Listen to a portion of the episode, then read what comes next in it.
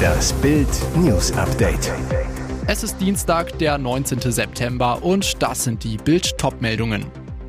Container und ein Dixie-Klo vorm Haus. Kahnvilla in Grünwald abgesoffen. Maischberger, fast 800.000 Euro nur fürs Moderieren. Bei Leon und Laura fallen alle Hemmungen. Fummelpremiere auf Love Island. Es läuft aktuell einfach nicht bei Oliver Kahn.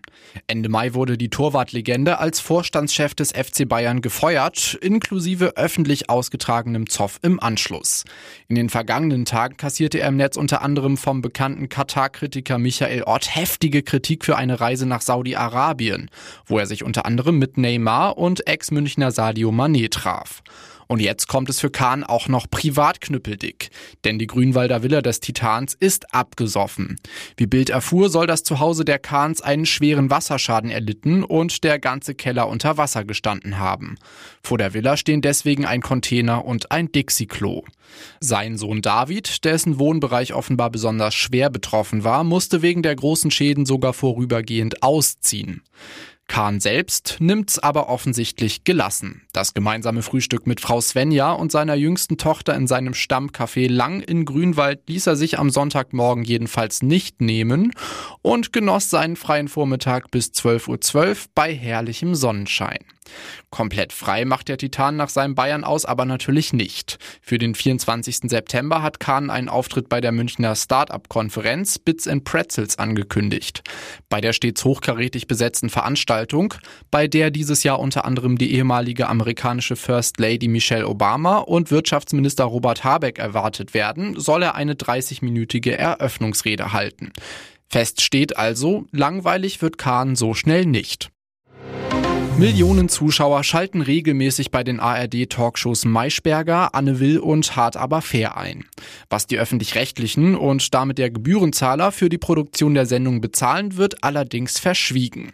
Jetzt enthüllt der Business Insider, der zu Axel Springer gehört, anhand vertraulicher Dokumente, welche Millionenbeträge an die Firmen von Sandra Maischberger, Anne Will und Frank Plasberg fließen. Laut dem Rechercheteam wollte sich keiner der Beteiligten zu den Zahlen äußern. Denn laut Business Insider verberge sich hinter jeder Sendung ein kompliziertes Geflecht aus diskreten Verträgen und detailreichen Absprachen. Zumal die Talkmaster ihre Formate über eigene Produktionsfirmen organisieren und somit zusätzlich verdienen. Laut der Geheimpapiere zahlte die ARD für Anne Will am meisten, rund 7,5 Millionen Euro pro Jahr. Pro Sendung also rund 250.000 Euro oder 4.100 Euro pro Minute. Produziert wird die Sendung von Wills eigener Firma. Bilanzgewinn 2021 rund 1,2 Millionen Euro. Maischberger die Woche kostete 4,7 Millionen Euro jährlich, 140.000 Euro für jede Sendung, die Sendeminute 1.900 Euro.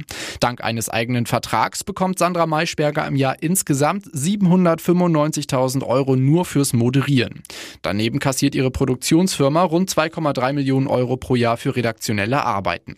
Doch dabei bleibt es nicht. Zusätzlich zu den Millionenbeträgen verursachen die Formate bei der ARD weitere Kosten für Technik oder Reisekosten. Alleine bei Maischberger die Woche handelt es sich um weitere 1,6 Millionen Euro im Jahr. Bei Love Island knistert es gewaltig. Zum ersten Mal in dieser Staffel gingen zwei Kandidaten so richtig auf Tuchfühlung. Lockenkopf Laura und Surferboy Leon durften an Tag 7 die private Suite einweihen. Vorher bot aber noch die dritte Paarungszeremonie Zündstoff. Weil alle vier Neuzugänge ihren Partner frei wählen durften, wurden einige Paare gesprengt. Nur einem Paar konnte das ganze hin und her nichts anhaben. Laura und Leon überstanden selbst die Granatenwahl und wurden bei einem internen Voting von ihren Mitbewohnern zum Couple mit den größten Chancen auf die wahre Liebe gewählt. Überraschung für das Traumpaar. Beide durften deshalb die private Suite einweihen. Im Kuschelseparé lagen Kondome schon griffbereit. Aber das Turteltaubenduo zog es zuerst in die heiße Badewanne. Dort verwöhnte er seine Liebste mit Streicheleinheiten und heißen Küssen auf ihren Hals. Laura sagt, total entflammt für den Bayern, da haben wir schon mal ein schönes Vorspiel gestartet. So ging es später auch unter der Bettdecke hochher. Laura hörte man dabei flüstern, kannst du dich zurückhalten? Ganz offensichtlich nicht. Und jetzt weitere wichtige Meldungen des Tages vom Bild Newsdesk. Am Ende hatte sein Körper keine Kraft mehr. Schlagerlegende Roger Whittaker ist tot. Der britische Sänger starb bereits am 13. September im Alter von 87 Jahren in einem Krankenhaus in Südfrankreich. Seine Frau Nathalie und seine Kinder waren in seinen letzten Stunden bei ihm. Am vergangenen Samstag wurde Whittaker nach seiner Einäscherung im engsten Kreis beerdigt. Roger war ein ikonischer Künstler, ein wundervoller Ehemann und Vater. Er hat in seinem Leben so viele Herzen mit seiner Musik berührt und wird immer in unseren Erinnerungen weiterleben, teilte die Familie in einem Statement mit. Die Angehörigen bitten um Privatsphäre, während wir diese Zeit der Trauer durchleben und wir danken euch für euer Verständnis. Wir werden Roger sehr vermissen. Sein Erbe wird für immer in unseren Herzen und in seiner Kunst weiterleben. Roger Whittaker hatte vor kurzem einen Schlaganfall erlitten, von dem er sich nicht mehr erholte. Ärzte versuchten vergeblich, sein Leben zu retten. In seiner langen Karriere verkaufte Whittaker mehr als 55 Millionen Tonträger. Nach großen Erfolgen in England, Südafrika und den USA wurde er in den 70ern besonders in Deutschland populär. Er trat regelmäßig in der ZDF-Hitparade und anderen großen Fernsehsendungen auf und absolvierte ausverkaufte Konzerttourneen. Zu seinen großen Hits in Deutschland zählen Abschied ist ein scharfes Schwert, The Last Farewell und ein bisschen Aroma, die zu Evergreens wurden. Nach seiner letzten Tournee zog sich Whittaker 2013 aus dem Musikgeschäft zurück. Der Sänger hinterlässt ein Vermögen von mehreren Millionen Euro. Sie haben lange ein glückliches Paar gespielt. Die Ehe von Karl Theodor zu Guttenberg und seiner Frau Stefanie zerbrach im vergangenen Winter nach 23 Jahren. Doch erst jetzt machten sie es öffentlich.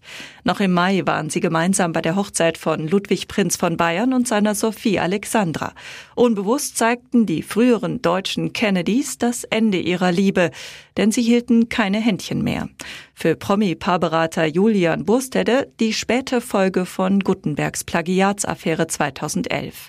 Er zu Bild, ein solcher Lebenseinschnitt kann auch Jahre später ein Grund für eine Beziehungskrise sein.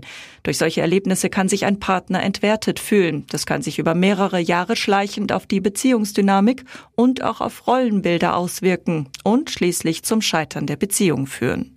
Stefanie zu Guttenberg hatte sich im Mai längst von der braven Ehefrau zur Geschäftsfrau mit kurzen Haaren und Anzug verändert.